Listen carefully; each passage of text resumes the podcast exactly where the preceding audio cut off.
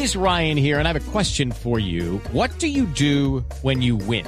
Like, are you a fist pumper? a woohooer, a hand clapper, a high fiver. I kind of like the high five, but if you want to hone in on those winning moves, check out Chumba Casino. At ChumbaCasino.com, choose from hundreds of social casino style games for your chance to redeem serious cash prizes. There are new game releases weekly, plus free daily bonuses. So don't wait. Start having the most fun ever at ChumbaCasino.com. No purchase necessary. BGW. Void were prohibited by law. See terms and conditions. 18 plus. Invitamos a dos personas hoy aquí a la cabina, a la mesa de trabajo de Blue Radio, al presidente de la Cámara de Representante Carlos Alejandro Carlos Chacón, porque precisamente es uno de los protagonistas, pero además porque ayer, em, el año pasado, terminando el 2018, estuvo con nosotros aquí sentado.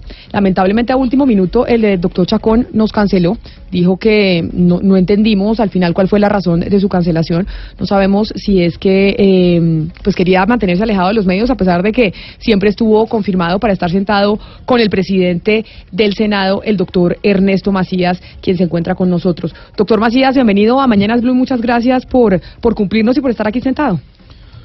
Camila, un saludo a usted, a ustedes aquí en la mesa de trabajo y desde luego a los oyentes de Blue Radio. Como el año pasado quisimos, así como cerramos con, eh, con ustedes eh, la legislatura, queremos abrirla porque mañana ustedes empiezan a sesionar nuevamente en el Congreso de la República.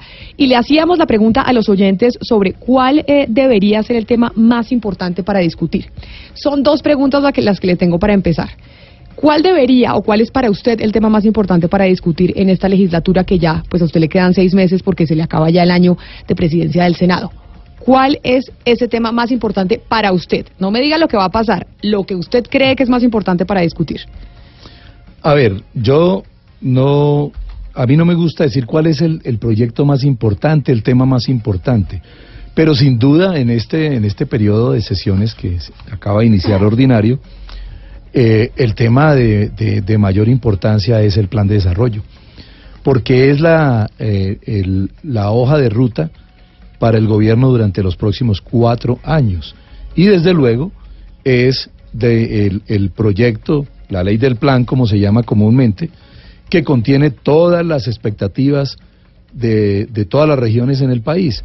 De tal manera que sin duda es el, el tema más importante que, que tratará el Congreso en este periodo de sesiones ordinarias. Usted es el presidente del Senado, pero asimismo es del partido de gobierno del presidente Duque y lo ha tenido, según lo que hemos visto, bastante difícil el presidente Duque con la, capacidad de convocatoria para el Plan Nacional de Desarrollo y que los partidos lo terminen apoyando en bloque. ¿Usted cree que se van a lograr eh, las mayorías para la aprobación del Plan Nacional de Desarrollo? Porque hemos visto, por ejemplo, que los liberales no están muy montados en ese Plan Nacional de Desarrollo y ahora con todo lo de las objeciones eh, a la ley estatutaria de la JEP, se ve que por ahí pueden incluso algunos partidos que no están de acuerdo con lo dicho por el presidente Duque apretar al partido de gobierno.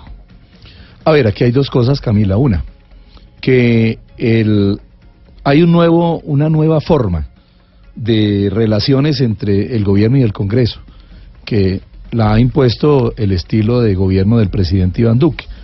Por ello, no hay mayorías diariamente o no hay unas mayorías, me excusan el término, pero pues viene al caso, no hay unas mayorías amarradas en, eh, para todo lo que diga el gobierno.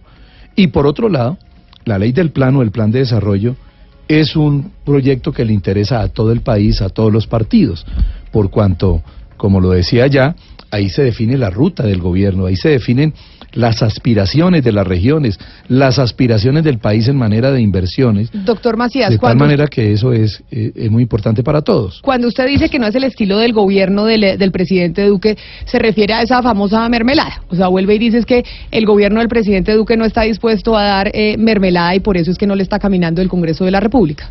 Pues la forma en que el gobierno ha, eh, digamos, el, el, el, el mecanismo o el estilo que ha impuesto este gobierno es que invita a las bancadas inicialmente a las bancadas de gobierno y posteriormente a las bancadas independientes con el fin de presentarles eh, los proyectos que va a tramitar y simplemente deja a discreción del Congreso, creo yo, como debe ser, eh, que en su libertad del Congreso, en su autonomía e independencia, tramite los proyectos. Doctor Macías, se ha criticado incluso al gobierno del presidente Duque diciendo es que se ufanan de decir que no hay mermelada y que ellos no entregan mermelada al Congreso. Y si entregan mermelada, se la entregan solamente a los de su partido o llaman a individualmente a los congresistas, no al partido como bancada, sino individualmente a los congresistas a mirar qué les pueden ofrecer. Pero que evidentemente esa política de intercambio entre legislativo y ejecutivo se sigue presentando también en este gobierno, o eso no es verdad. Yo esa parte no la he visto. Y se ha dicho mucho sobre eso, y es cierto que se haya dicho. Pero pues, hombre, sería bueno que, que plantearan los casos. Hombre, en este caso se hizo esto, lo otro. Ahora, que haya personas afines al partido de gobierno que hayan ingresado al gobierno, pues uno lo ve como lógico, pero además es un partido que estuvo ocho años por fuera, o, los últimos cuatro años, porque hace ocho años no existía el, Centro Democrático. De tal forma que haya amigos que acompañaron al presidente Duque en la campaña, pues eso no, no puede ser, no puede ser extraño y menos que sea nuevo en, en la democracia, de manera que, pero que ya se llame a determinado congresista o determinada bancada para decirle, mire, aquí le doy esto y me vota los proyectos, eso no ocurre. Tan no ocurre que precisamente el gobierno, como ustedes los periodistas lo llaman, no la tiene fácil para pasar los proyectos. Ya ocurrió, ya se vio en el periodo anterior y seguramente en este se va a ver lo mismo, donde hay discusiones y donde independientemente los partidos, inclusive ni siquiera las bancadas, los partidos se dividen en las bancadas para tomar sus decisiones frente a determinados proyectos. Ahora le pregunto, usted dice, el más importante, yo creo, para mí es el Plan Nacional de Desarrollo. Ahora dígame, ¿realmente qué va a ocupar la agenda ahora que empieza esta nueva legislatura? de verdad, que nos diga, oiga, eh, lo más importante es el Plan Nacional de Desarrollo, pero ¿qué va a ocupar la agenda? Porque uno dice, tenemos hoy marcha en todo Colombia y en diferentes ciudades eh, alrededor del planeta en donde quieren manifestarle al presidente que no están de acuerdo con las, objeciones, con las objeciones que le hizo la ley estatutaria de la JEP. Y creería uno entonces que esas objeciones van a ocupar una parte importante de la agenda en el legislativo. Mire, esa es la sensación que hay, Camila, pero mire, mire lo siguiente. Recordemos esto, el Congreso viene en sesiones extraordinarias y vienen trabajando las comisiones económicas en el plan de desarrollo. Ahora, ¿qué ocurre mañana? Eh, digamos que es la primera sesión ordinaria de este periodo. Lo primero es organizar eh, los anuncios se van a hacer de los proyectos que están pendientes, pero nosotros no, no nos podemos ocupar del plan de desarrollo en plenaria hasta que no haya aprobación en las comisiones económicas. Eh, lo que usted me dice del, de las objeciones, las objeciones es el paso más abreviado que pueda existir en, en, en, el trámite del Congreso. ¿Por qué? Se nombra una comisión accidental y esa comisión estudia las objeciones y mientras esa comisión estudia las objeciones no interfiere el trabajo de las plenarias. Y posteriormente esa comisión accidental presenta un informe a la plenaria y la plenaria en una votación aprueba o no aprueba la, el informe que presente esa comisión. Luego no va a ser tan cierto que las objeciones van a ocupar gran parte de la, de la agenda legislativa, al contrario, será un día de debate y, y se presume que hay mucho debate alrededor de las objeciones, pues por ejemplo, citaremos temprano ese día, cuando esté lista la, el informe de la comisión, y habrá el debate correspondiente en un día. Es decir, la plenaria del Senado, lo digo por el Senado, se va a ocupar un solo día de lo que son las objeciones. Ahora, ayúdenos a entender cómo están las cargas repartidas en los partidos políticos, porque quienes están de acuerdo con esas objeciones que presentó el presidente Iván Duque a la ley estatutaria de la JEP, quienes ustedes están como seguros, partidos y bancadas que las van a apoyar y quienes todavía no sabemos qué van a hacer. No es fácil establecer eso. ¿Por qué? Porque uno oye en los medios de comunicación, yo me entero por los medios, yo no he hablado con las bancadas, a partir de mañana que ya habrá reuniones con los voceros y todo esto, estos temas, pues ya empieza uno como, como a entender para dónde van las bancadas, pero uno oye, inclusive, en una sola bancada oye uno un senador que dice estar de acuerdo y en la misma bancada otro senador que dice no estar de acuerdo. De manera que no es fácil establecer cómo estarían esas cargas para las objeciones. Ahora, eso depende mucho de la discusión que haya al interior de la, de la comisión accidental y, desde luego, de las discusiones que ellos planteen para en el informe para la plenaria. Pues es que estamos en comunicación con eh, el representante de uno de los partidos que eh, definirá, entre otras cosas, la balanza sobre esas objeciones a la ley estatutaria de la JEP. Nos acompaña hasta ahora el, eh, senador Germán Barón Cotrino del partido Cambio Radical. Senador Barón Cotrino, bienvenido a Mañanas Blue, gracias por estar con nosotros. Buenos días, Camila. Gracias por la invitación y un saludo a la audiencia y al presidente del Senado. Y aquí tratando de hacer las cuentas con el presidente del Senado sobre qué va a pasar con esas objeciones a la ley estatutaria de la JEP y si ya saben qué partidos van a votar cómo. Eh, y dice, eso no está fácil. ¿Ustedes en cambio radical cómo están pensando? No está claro porque existe la división en la que se refiere el presidente del Senado es lógico que algunos están hablando de no aceptar ninguna objeción, otros hablar, hablan de aceptarlas parcialmente y otros de aceptarlas de manera total.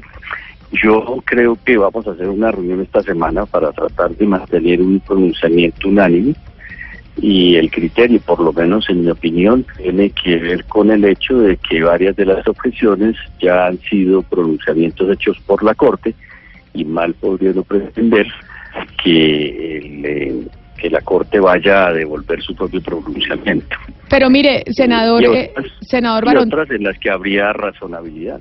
Pero, senador Barón, acá hablando con el eh, presidente del Senado, dice es que hay proyectos en donde, como la relación del presidente Duque y del gobierno del presidente Duque no está basada en, en antiguas costumbres, como es, entre comillas, vuelvas a hablar de la mermelada, por eso es que no se tiene un dominio y un control total del Congreso de la República. Estamos hablando que, por ejemplo, partidos como Cambio Radical también están sometiendo a esa relación de la famosa mermelada con, eh, con el gobierno central. ¿Si apoya o no esas objeciones? No, no, no tiene nada que ver. Es más, le doy ejemplos claros de lo que hemos venido haciendo. Yo fui ponente de la ley de justicia, coautor ponente y coautor de la, del proyecto de ley sobre consultas previas. Hubo una serie de observaciones en la reforma tributaria. Existe una protesta en el tema de la creación del Ministerio de la Familia de la doctora Claudia Rodríguez. Es decir, al margen de cualquier circunstancia de orden burocrático, ha habido por lo menos siete u ocho proyectos de ley de la mayor importancia que ha presentado Cambio Radical y donde no ha condicionado nada para su aprobación, entendiendo que son temas importantes como el de la reforma de justicia, consultas previas, el Ministerio de Deportes, todo ese tipo de cosas, y donde la verdad no se ha llegado a ningún tipo de acuerdo ni orden burocrático y hemos presentado y defendido esos proyectos. Ahora, que el Congreso en su leal saber y entender haya tomado la decisión de no aprobarlo, como lo el presidente de la Cámara con la reforma a la justicia, pues es un tema que sí se sale de nuestro control. Pero entonces explíquenos una cosa, ¿de qué depende que en cambio radical se pongan de acuerdo? Ustedes dicen que están divididos, pero ¿van a votar como bancada o no? Vamos a tratar de votar como bancada y yo tengo algunos argumentos de orden jurídico que me parece que son eh, contundentes y esperaría pues que se acojan y si no pues respetar la decisión de la mayoría de la bancada. Pero ¿y eso cuándo lo deciden? Yo creo que tiene que ser esta semana porque el presidente me imagino que pondrá en el orden del día el tema de las objeciones que no ha dejado avanzar la otra agenda para resolverlo de manera rápida, como él lo menciona, y poder adentrarnos en temas como el plan de desarrollo. ¿Usted cuándo va a poner, eh, doctor Macías, en el plan del orden del día el tema de las objeciones? ¿Mañana o cuándo? A ver, ahí son dos pasos, Camila, y un saludo muy especial al senador Germán Barón. Eh, uno es la designación de la comisión. Yo, yo mañana la anuncio en la, en la sesión, anuncio la conformación de la comisión y se coloca en el, en el orden del día cuando esté radicada eh, cuando esté radicado el informe de esa subcomisión. Pero entonces usted anuncia mañana la comisión, pero quiere decir que su homólogo en la Cámara de Representantes no creo que vaya, eh, lamentablemente aquí teníamos citado al doctor Chacón, pero no, eh, pero no asistió. Su homólogo también tiene que anunciar esa comisión y probablemente no lo hará porque él quiere esperar una respuesta de la Corte Constitucional.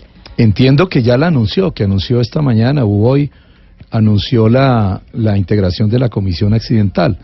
Eh, eso por lo menos me informaron, no, no tengo conocimiento oficial sobre ello, pero entiendo que ya la, ya la conformó y la anunció. Y entonces expliquen el, tema de los tiempos, ¿Cómo, cómo están los tiempos para que no sea, porque acá el doctor Pombo nos decía más temprano que no, que él creía que este tema de las subvenciones a la JEP no iba a ocupar eh, la agenda legislativa y que esto iba a ser bastante rápido. ¿Eso cree usted también? Yo creo lo mismo. Yo no podría dar días, fechas, porque pues sería irrespetuoso con la comisión que se va a conformar. Pero yo garantizo que va a ser muy rápido, inclusive vamos a recuperar todo el tiempo que se perdió en la Corte Constitucional.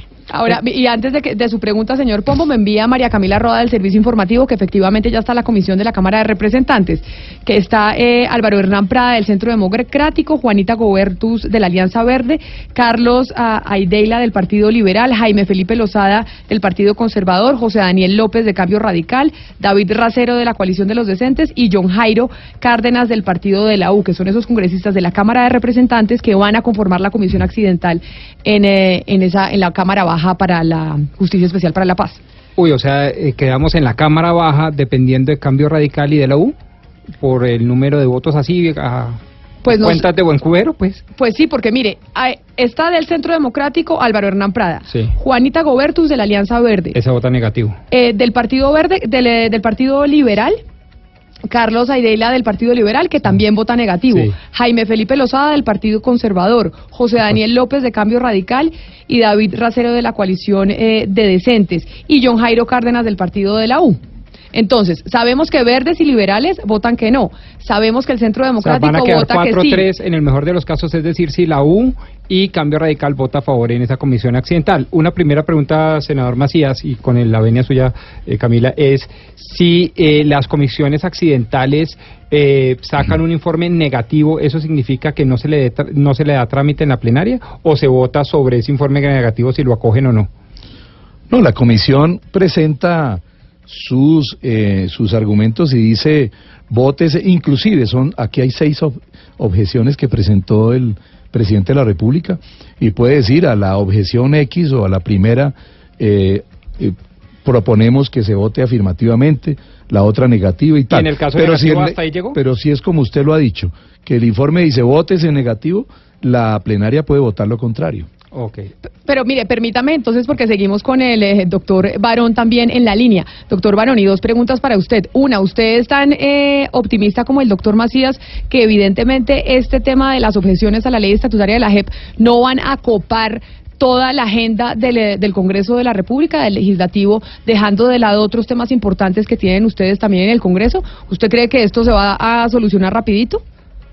Pues ojalá sí fuera, porque sería lo lógico ocuparnos de la agenda, pero creo que va a ser difícil porque la serie de discursos sobre el proceso de paz y sobre la posición de cada partido creo que necesariamente va a demandar mucho tiempo. En ese sentido, se va a dilatar la otra agenda. Ojalá fuera como dice el presidente y lo acogiera el Congreso, pero no lo veo posible.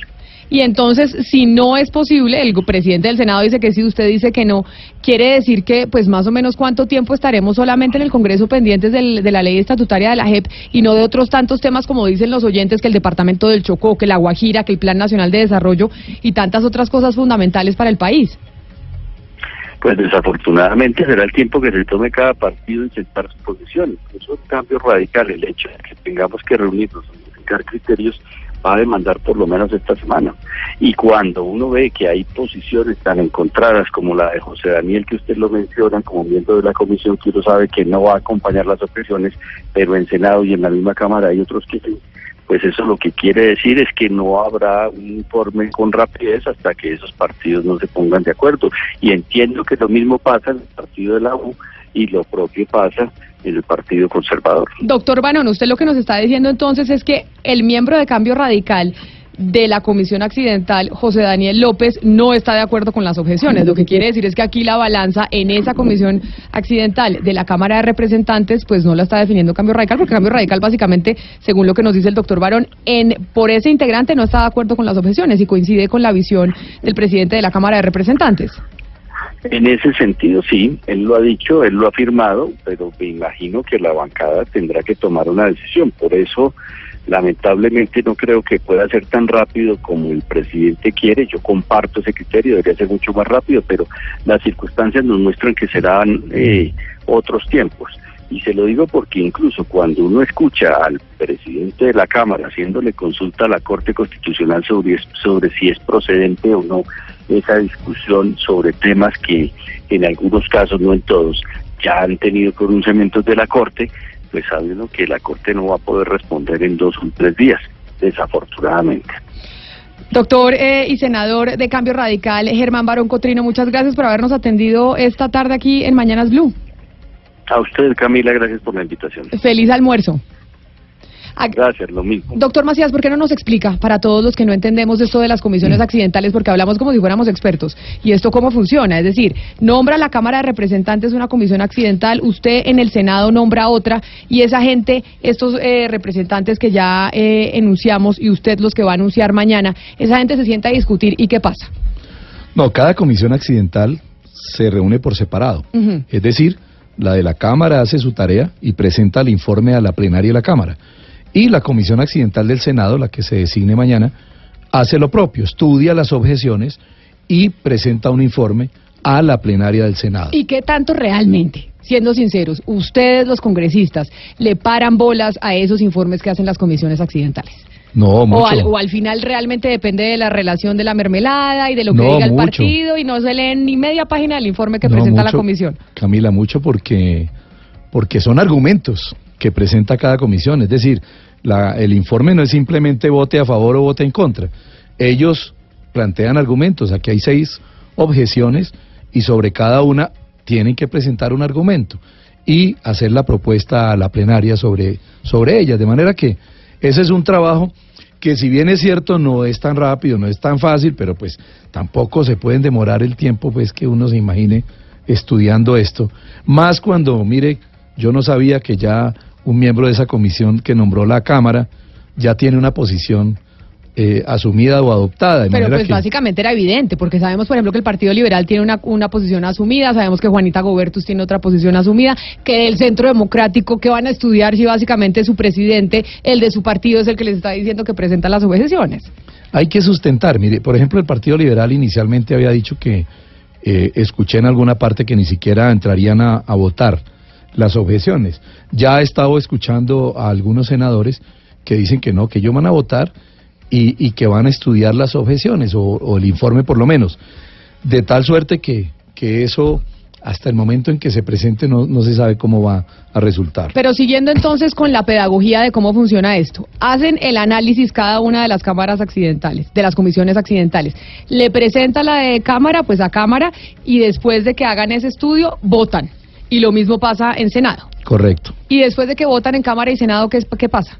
No, eh, dependiendo cómo sea el resultado, O sea, si Senado dice que sí y Cámara dice que no, se hundirían las objeciones. se hundirían las objeciones y la ley estatutaria Y- de la y JEP regresa- como salió de la Corte Y Constitucional. regresa la ley, el proyecto, porque hasta hoy es proyecto, sigue siendo proyecto, regresa para sanción del presidente de la Y República. le toca sancionarla, si no ahí es donde le toca a usted. Él podría negarse, se si se niega, eh, me correspondería a mí, pero el presidente, recuerde, creo que fue en la misma alocución cuando anunció las objeciones, dijo que él acogería lo que definiera el Congreso. ¿Y usted sería capaz de contradecir al presidente si el presidente se niega a firmarla si le toca a usted que es del mismo partido? Lo que yo creo es que él no se va a negar. Pero le to- si le tocara. Esperemos, Camila. O- o sea, usted también Además, desacata- Si le digo desde ya no me vuelve a invitar aquí, entonces tengo que volver acá. Pero entonces, si eso sí pasa sí en el Senado y si pasa no en la Cámara. Si Sí. pasa no en el Senado y no en la Cámara, también se caen. También se hunden. Y viceversa.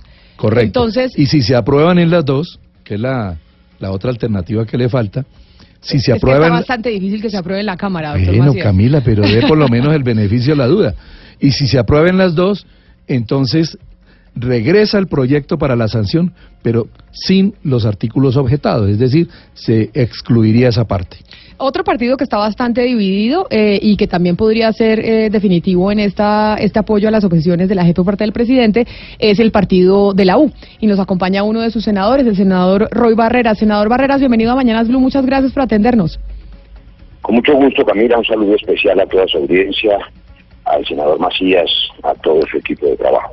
Senador Barreras, en este momento, ¿cuántos eh, senadores tiene el partido de la U y cuántos representantes a la Cámara? ¿Usted tiene, la, tiene las cuentas ahí? Eh, sí, señora, en el Senado 14 senadores, de los cuales 11 la semana pasada han manifestado su intención de acompañarnos en negar las objeciones. Tenemos mañana una reunión de bancada y en la mañana a la que va a acudir la ministra del Interior, entiendo que también el doctor Miguel Ceballos. Hemos invitado también al doctor Humberto de la Calle y a la presidenta de la JEP a petición de algunos colegas senadores para escuchar los detalles jurídicos de este asunto e inmediatamente votar. Sin embargo, escuchándola ahora, Camila, permítanme hacer un par de precisiones. Ver. estoy seguro que el, par- el partido de la U va a, a negar las objeciones, pero ¿por qué razón las negamos? En primer lugar, porque estas objeciones lo son a una sentencia de la Corte Constitucional, que es corte, que es una cosa juzgada constitucional. Y esto, aunque es un asunto relativamente complejo, seguramente para algunos oyentes, se traduce en este, en este acerto. En las sociedades hay un árbitro más alto, que es la Corte Constitucional, cuando el Congreso y el Gobierno no se ponen de acuerdo sobre cualquier asunto. Si el árbitro decide en un partido de fútbol expulsar a un jugador o anular un gol, y el árbitro es desconocido, es el caos en el partido.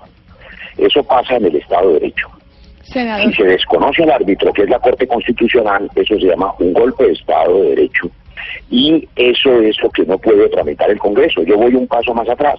Nosotros hemos enviado una carta, que han enviado otras, porque creemos que el Congreso no puede tramitar estas objeciones que son a un fallo de la Corte Constitucional y no al articulado, porque se extralimitan sus funciones el senador o la mesa directiva que tramite tales asuntos claramente inconstitucionales. Senador Barreras, esa es cada una de las posiciones y las posturas y los análisis jurídicos que hacen cada una de las bancadas. Pero por eso es que estamos tratando de entender cómo están las fuerzas. Y es si esto eh, y cómo se va a tramitar, cuánto tiempo se va a gastar y si vamos a estar hablando de la JEP y no realmente de temas fundamentales que necesita el país como Plan Nacional de Desarrollo, el Chocó, la Guajira, bueno, una tantas otras cosas muy importantes para Colombia. Pero esos tres senadores de los, eh, de los 14 que tiene el partido de la U que sí quieren acompañar las objeciones del presidente, ¿son quiénes? Bueno, yo, yo por supuesto, por respeto a ellos, esperaría que, aunque en sus redes es más o menos público, ellos mismos expresen su opinión. Pero díganos Permítame usted aquí quiénes son, ya nos dijo, ya nos dijo son 11 los que van a acompañar y que se van a negar a, a votar esas objeciones. ¿Quiénes son los que sí?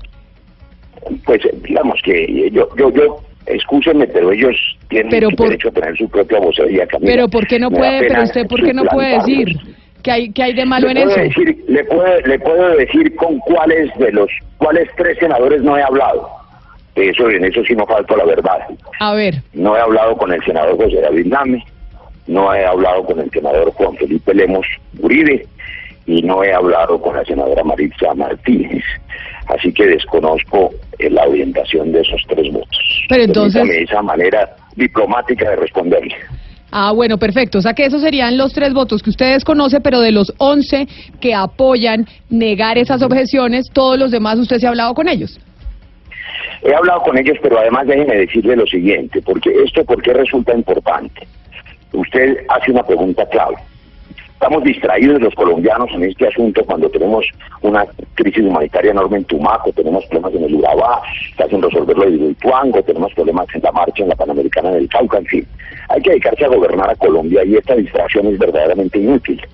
Sobre todo porque aun cuando se aprobaran las objeciones, tales objeciones terminan luego en un nuevo fallo de la Corte Constitucional que no puede ser distinto al que ya se hizo, pero además cualquiera de ellas, inclusive a la que me voy a referir que es la más grave, tiene un efecto inane, porque no puede ser retroactivo por el principio de favorabilidad, es decir, los que pretenden que con tales objeciones, y voy al punto que le comento, la eliminación del principio de selección de máximos responsables que creamos en el marco para la paz del 2012, ¿qué es eso?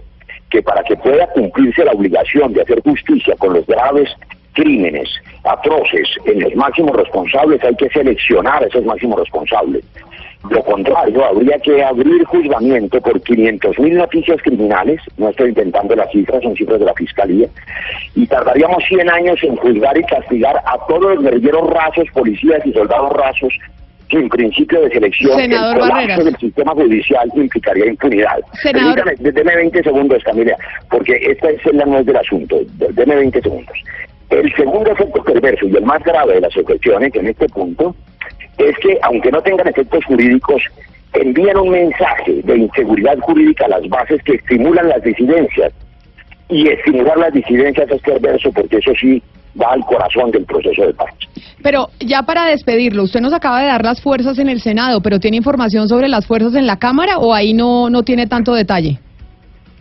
No tengo tanto detalle, pero estoy mucho más tranquilo porque como usted ya ha advertido, la Cámara va a negar las objeciones, no solamente porque esa es la voluntad de la mayoría de los representantes del Partido de la U, sino también del Partido Liberal y de la inmensa mayoría de las fuerzas que allí están. Yo creo que en la Cámara eh, las objeciones no están. Lo que me preocupa es que tengo una lectura distinta a la del senador Macías y mi lectura es la del artículo 200 de la Constitución.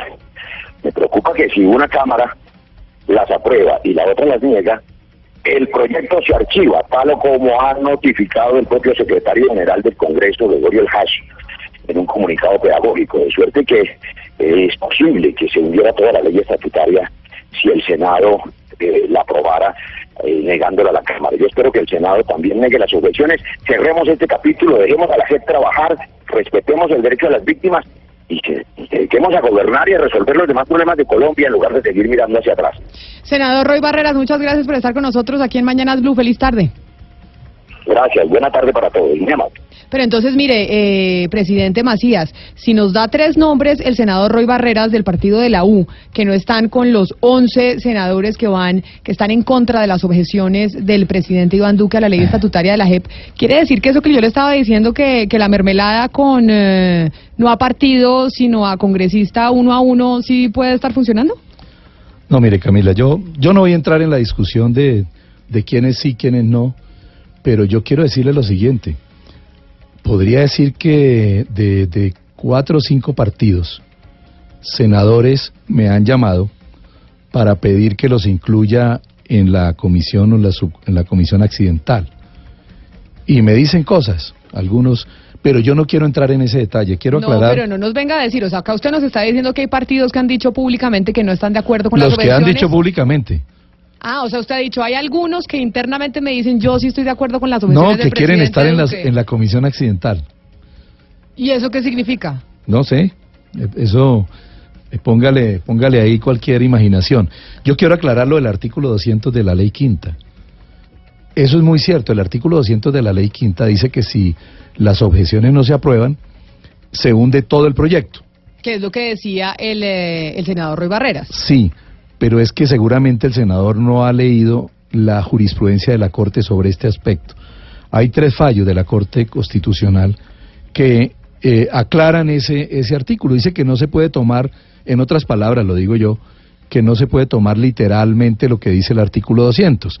Y que, dice la Corte, no es justo que un proyecto de ley, por ejemplo este, que tiene 159 artículos, por seis obje- objetados se hunda la- el, el- el proyecto completo. Pero al final estas diferencias jurídicas, eh, Pombo, las, las dirime la Corte Constitucional. O sea, al final volvemos a ese mismo árbitro rector que tenemos, que es la Corte Constitucional, porque acá tenemos diferentes posturas jurídicas, pero alguien tiene que decir quién tiene la razón. Y quien dice eso es la Corte. Pues no necesariamente dependiendo, perdón, dependiendo del escenario. Si el escenario queda en sede exclusivamente del O sea, Congreso. todo mijo, estaba malito. Sí. ¿Quiere agua? Tome agua, tranquilo. sí, porque... Es que usted me pone nerviosa con esas preguntas tan difíciles al aire. No, mentiras, mire. Depende. Si el escenario es que se lleve el proyecto de ley estatutaria a la Corte por cualquier razón, obviamente ella será No, no, el no, juez pero, espere, pero lo que yo le digo es lo no, no, siguiente. es que las objeciones, es que ese es el punto. Usted me está diciendo quién termina tomando la última palabra. No, pues por, con la diferencia que decían que planteaba una cosa Roy Barreras y otra cosa plantea el presidente del Senado. Y es, si se, si, si se niegan las objeciones, se cae la ley estatutaria en su totalidad. Tiene una visión el presidente del Senado, el doctor Macías, y otra visión distinta, por ejemplo, el partido de la U en cabeza de Roy Barreras. ¿Quién dirime eso? Pues la Corte Constitucional. Pero ¿cómo va a llegar a la Corte Constitucional? Pero ¿quién define entonces? El Congreso. No es que el Congreso tiene sus competencias y sus competencias tienen dos grandes pilares, unos de conveniencia y otros de juridicidad. Y el Congreso puede decir perfectamente, oiga, a mí me parece que lo que debemos aplicar es la jurisprudencia reiterada de la Corte Sí, Constitucional y, y en llega un relación con el ciudadano, artículo. un ciudadano preocupado y demanda ante la Corte. Entonces no, la Corte viene y sufrió, revisa. no, porque la co- esa ley ya sufrió un control previo y automático. o sea, no, pero no su- las objeciones. No importa. Pero no las objeciones. no, la Corte corte, un, un ciudadano puede llegar a demandar y dicen aquí... Pero ¿cuál, cuál demanda sería, por ejemplo? Por ejemplo. ¿Una inconstitucionalidad? Pues Porque sí. la Corte tiene dos vías para asumir Porque, competencia, una tutela o una inconstitucionalidad. Pero supongamos que en la corte el, el doctor Macías tiene una posición y el doctor Barreras tiene otra. Y resulta que, la, que el Congreso de la República opta por la eh, posición del doctor Macías porque él es el presidente del Congreso de la República. Sí. Ahí un ciudadano preocupado puede decir, oiga, aquí se equivocaron, porque es que aquí esta no, era la, esta no era la interpretación de la ley que se tenía que hacer. ¿Quién dirime eso? ¿La Corte Constitucional o quién? Pero ¿cómo llega a la Corte?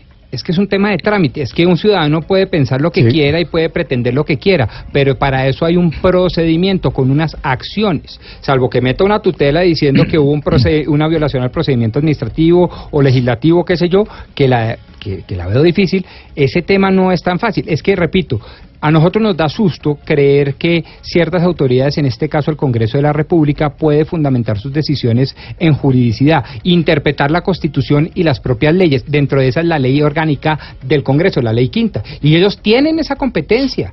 A partir del 135 constitucional está. Y ellos pueden decir, oiga, por estas razones no aprobamos esas objeciones o por estas sí aprobamos esas objeciones. Unas por las cuales Claro, no aprueban es precisamente porque se caería toda el- la ley. Si un Es válido. ciudadano de a pie cree que ese trámite es inconstitucional, sí lo puede demandar ante la Corte. Yo- Porque entonces quiere decir que el, que el Congreso de la República podría cometer cualquier cantidad de, de irregularidades sin que nadie pueda por lo menos pedirle a un ente adicional que revise si lo hicieron bien o lo hicieron mal. Camila y Que conteste doctor el presidente. En ese No, es que caso, yo creo que el presidente es piensa como usted. De la única, no, pero no, no, es que no, yo no, no, es porque esté pensando Mire, como el presidente, estoy pensando con la juridicidad. Y es que, Esto- repito, nos da susto que el Congreso pueda tomar decisiones con interpretación y con apego a la Constitución e interpretación de la Constitución y la ley. Y la Constitución los obliga a tomar ese tipo de decisiones. Luego, no todo tiene que llegar a la Corte Constitucional y mucho menos cuando no hay el camino procesal para llegar, es decir, no está la acción. A ver, doctor Macías. Es decir, de, de la única manera que, que, esta, que esto podría volver a la justicia es ya, ya sancionada la ley que un ciudadano la demande. Eso es muy distinto. Pero mientras tanto, mientras tanto no. Es decir, yo diría, salvo que haya una circunstancia que aún no la veo, y es que no alcance la votación, porque esto requiere votación calificada, ¿Qué significa? Que 50% más uno de los miembros de los la cada integrantes de cada una de las, de, la de las de las corporaciones. Salvo eso, de todas maneras, la, el proyecto vuelve a sanción presidencial, bien sea sin los artículos objetados porque eh, fueron negados, fueron aprobados, aprobadas las objeciones, o bien sea completo el proyecto porque fueron negados eh, los artículos objetados. Entonces, de todas maneras, vuelve para la sanción. Desde luego, una vez sancionada la ley, ya se convierte en ley y eh, puede ser demandada por un, por un ciudadano. Pero fíjese una cosa, presidente, yo ahí estaría incluso en desacuerdo, porque es que el control previo y automático lo que impide es que después, con posterioridad a la sanción de la ley, cualquier ciudadano bajo la acción pública de inconstitucionalidad demande ante la No Corte. Constitucional. No, entonces no puede. Es que para eso unas leyes estatutarias tienen una jerarquía superior, para que tengan un procedimiento especial. Uno de esos es que tengan control previo y automático, lo que ya se dio. ¿Sí? Entonces ahora lo que queda es mirar si en el, en el Congreso aceptan o no unos argumentos muy lúcidos, muy inteligentes, muy respetables de legalidad. Pues vamos a ver qué piensa el Partido Conservador, porque nos está, nos acompaña también en la línea Jaime Felipe Lozada, que es representante a la Cámara por ese partido y que además hace parte de la comisión accidental nombrada por el presidente de la Cámara Baja, Alejandro Carlos Chacón. Representante Lozada, bienvenido a Mañanas Blue. Un saludo muy especial para usted, para la mesa de trabajo y para el doctor Ernesto Macías. Un saludo muy especial. El Partido Conservador acompañó el proceso de paz durante el gobierno del presidente Juan Manuel Santos.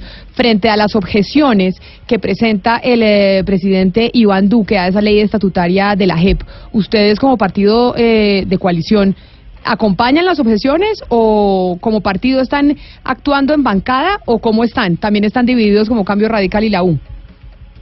Camila, quisiera hacer eh, varias precisiones o una precisión especial. Eh, no todos los conservadores acompañamos las negociaciones eh, paz del doctor Juan Manuel Santos con las FARC. En mi calidad de víctima de las FARC, fui eh, muy radical en algunas posiciones con referencia a esos acuerdos y fuimos críticos en muchos aspectos del mismo proceso, además o al igual que otros colegas. Eh, para responderte tu pregunta, hoy podríamos decir que el Partido Conservador como bancada acompañará las objeciones presentadas por el señor presidente Iván Duque de la ley estatutaria de la JEP. Nosotros vamos a acompañar con determinación eh, dichas objeciones en el Congreso de la República. La bancada del Partido Conservador en la Cámara y en el Senado, es decir, todo el partido está acompañando las objeciones. Todo el partido estaría acompañando las objeciones. En la Cámara he hablado con varios colegas eh, y todos han manifestado su voluntad de hacerlo, tanto así que la semana pasada, antes de la locución presidencial del doctor Iván Duque, nosotros firmamos un comunicado, varios congresistas, senadores y representantes, pidiéndole al señor presidente que se objetara eh, la ley estatutaria de la Justicia Especial de Paz. Es decir, vamos a acompañar dichas objeciones eh, en el Congreso de la República. Pero usted me dice eh, y me pone un condicional del estaría. ¿Estaría es que usted está completamente seguro de que toda la bancada del Partido Conservador, tanto en Senado como en Cámara, están acompañando las objeciones del presidente? Sí, estamos convencidos de que así será, Camila, que la Cámara y la, el Senado, el Partido Conservador, acompañará dichas objeciones. Pues representante Jaime Felipe Lozada, representante del Partido Conservador, muchas gracias por habernos atendido. A usted, Camila, muchas gracias. Feliz tarde. 12 del día, 49 minutos. Doctor Macías, entonces, pongámosle tiempos a esto de la JEP, porque tanto el eh, senador Roy Barreras como el senador Germán Barón, eh, Cambio Radical y Partido de la U han dicho que no están tan optimistas como usted, que por lo menos cada partido tendrá que tomarse esta semana para discutir. Quiere decir que primera semana del Senado vamos a estar hablando del tema de la JEP. ¿Cuánto tiempo le da usted a que salgamos de este lío? Pero a ver, Camila, una cosa es que la comisión las comisiones se tomen su tiempo para estudiarla, que no afecta, como lo decía, el trabajo de las plenarias. Las plenarias continuarán y mañana, por ejemplo, la plenaria del Senado va a anunciar los proyectos que tenemos pendiente, eh, decir, una agenda. Y el miércoles, por ejemplo, habrá agenda de, del Senado en la plenaria con unos, con unos proyectos para la discusión. ¿Cuándo se vuelve a tocar este tema de la JEP en la plenaria del Senado? Cuando se presente el informe. Cuando se presente el informe, vamos a, agendarlo en el orden del día y habrá un día de discusión. Claro, muchos discursos, como ya bien lo decía alguno de los que de los congresistas que, que hemos escuchado, pero será un día en que habrá discusiones tendremos tiempo para ello, es decir, se, establece, se establecerá un tiempo para las intervenciones, los voceros, qué sé yo, eso lo, iremos a mirar, pero nosotros no podemos dejar que se tome la agenda legislativa un tema como el de la, unas objeciones. Ahora, si se habla de los tiempos, nosotros tendríamos hasta el 20 de junio, pero no lo vamos a hacer así. Yo creo que sin, sin incursionar o si, sin entrar en, en, la, en la órbita de la, de, la, de la comisión que se designe, en, la autonomía que ellos tengan, pues sí se, le va, se les va a solicitar comedidamente que agilicen el trabajo de ellos. Pero ellos van a estar trabajando y no van a interferir el trabajo de las plenarias. Doctor Macías, le pregunto desde Barranquilla, Oscar Montes, eh, ¿usted no cree que esta, esta relación del gobierno que ha establecido el gobierno, el doctor Duque, con el Congreso, le da un componente de incertidumbre a, la, a toda la agenda legislativa que no que afecta la gobernabilidad de, de, del, del, gobierno? Eh, Oscar, yo diría que, que por el contrario, a mí me gusta este esquema, porque, es decir, desde hoy no sabemos, por ejemplo, cómo va a ser el resultado de X votación sobre tal proyecto, los proyectos que vienen ahora anticorrupción, sobre el plan de desarrollo, sobre las mismas objeciones. Eh, antes se sabía de antemano cómo iba a ser la votación y, y, hombre, porque ya estaba, entre comillas, amarrado el Congreso a una determinada decisión. Aquí lo que hay es una deliberación y el Congreso vota, de manera que no sabemos cuál es el resultado hasta el día de la votación. Pero además, yo no veo el por qué vaya a afectar la gobernabilidad cuando el Congreso tiene que hacer su trabajo y el gobierno también su trabajo por otro lado. Sí, señor Macías, este fin de semana eh, la revista Semana eh, planteó una preocupación que también se ha comentado pues mucho eh, en muchos círculos y es que llaman eh, dentro del Plan Nacional de Desarrollo dicen eh, que las víctimas son las cenicientas del Plan Nacional de Desarrollo. ¿Usted cree que de, de debatirse el Plan Nacional de Desarrollo esto tendría una importancia o cómo piensan abordar el, el problema de las víctimas que se sienten excluidas? ¿Quién me pregunta? Ana Cristina Restrepo Ana desde Cristina Medellín. Restrepo, Ah, Ana ya sabe que aquí tenemos nosotros en Medellín, en Cali, en Barranquilla, porque es que el país no es solo pena, Ana Bogotá. Cristina, ni por el acento. Entonces, eh, no, mira, yo pues todavía no conocemos cuál va a ser la ponencia que presenten en la o mejor, cuál va a ser el proyecto que aprueben las comisiones económicas respecto del plan de desarrollo. El gobierno ha salido a desmentir que estén ignoradas las víctimas en ese proyecto.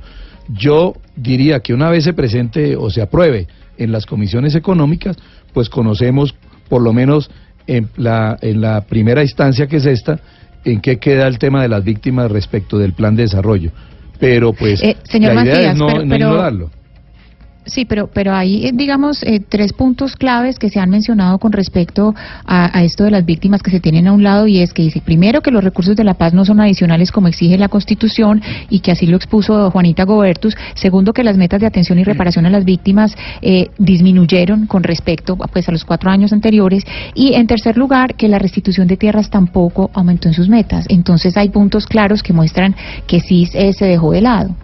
A ver, yo recojo y recuerdo una crítica que hicimos nosotros cuando se adelantaban las negociaciones en La Habana y posteriormente, bueno, cuando se adelantaron estas conversaciones y dijimos que el gobierno anterior siempre dijo que el centro del, del acuerdo eran las víctimas y yo creo que ahí sí tiene usted razón en que las víctimas no quedaron muy bien en el acuerdo. Hay que mirar cómo se mejoran sus condiciones o por lo menos sus expectativas, sus alternativas en el plan de desarrollo para que eso se concrete. Pero estamos de acuerdo en que en el acuerdo sí fue, eh, sí fueron, diría yo, de- relativamente No, desconocidas entonces- las víctimas. Entonces, no entiendo. Entonces, eh, ustedes en el plan de desarrollo se ignoran las víctimas y la culpa es del acuerdo. No, señor, es que no están ignoradas las No víctimas. entiendo la vuelta. No, es que- No, no, no entiendo. A ver, es Pero es que que no, lo estoy está- diciendo yo. Lo- eh, precisamente si está planteado en la revista Semana es porque en muchos círculos se está comentando lo mismo. No, no le estoy planteando la pregunta por mí. A ver, yo no me referiría a, a lo que diga una revista, sino lo que está en el proyecto. El proyecto del plan de desarrollo hay que mirarlo eh, independientemente de lo que diga algún medio de comunicación.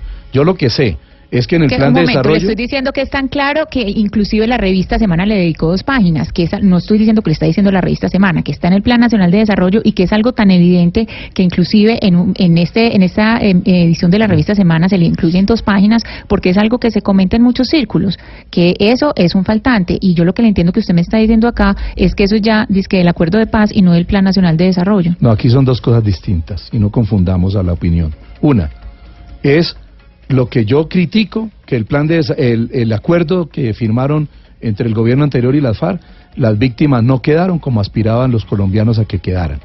Pero eso no quiere decir que sean ignoradas hacia el futuro. Y en el plan de desarrollo, lo ha dicho el gobierno, hemos visto en varios capítulos de- del proyecto, porque hoy apenas es un proyecto, el plan de desarrollo, que ahí están las víctimas, que haya que mejorar la presencia o mejor las aspiraciones de las víctimas en el plan de desarrollo, hay que hacerlo. Y será la discusión, una vez las comisiones económicas aprueben en primer debate este proyecto y llegará a las, a las plenarias para mejorar o sostener o sustentar o, o mantener lo que las comisiones hayan aprobado. Pero entonces ya para terminar, senador Macías, sabemos que igual sobre la agenda también en el eh, pública y sobre el legislativo estará lo del tema de las objeciones de la JEP. Pero ¿qué otros son los temas cruciales de esta legislatura? Sabemos que el Plan Nacional de Desarrollo, pero además de eso, Plan Nacional de Desarrollo, las objeciones a la ley estatutaria de la JEP, ¿cuáles son los otros temas centrales que van a estar ustedes concentrados en el, en el legislativo? Están los proyectos que se avanzó en gran parte en las comisiones de que se llaman los proyectos anticorrupción. Esos eh, tienen una, una prioridad en, la, en el orden del día y vamos, mañana que vamos a ordenar, eh, que se van a anunciar los proyectos, pues vamos a ordenar el orden del día para las sesiones siguientes. Hay mucho tema, la agenda legislativa es, es grande y desde luego tenemos muchos... eh, eh, debates de control político ya aprobados, creo que hay 18 a hoy aprobados y que no se les ha dado, no se les ha dado curso por, por falta de tiempo, pero hay que ordenar la agenda en ese sentido. De manera que el trabajo que nos espera es grande y no solamente se centrará el Congreso en, en las objeciones y en el plan de desarrollo, hay mucho tema. Es el presidente del Senado, el señor Ernesto Macías. Muchísimas gracias por habernos atendido. Mucha suerte en esta nueva legislatura y estaremos pendientes si es verdad que la JEP no se va a copar eh, toda la agenda. Camila, a ustedes muchas gracias por esta invitación y aquí estaré cuantas veces lo requieran. Y un saludo especial a los oyentes.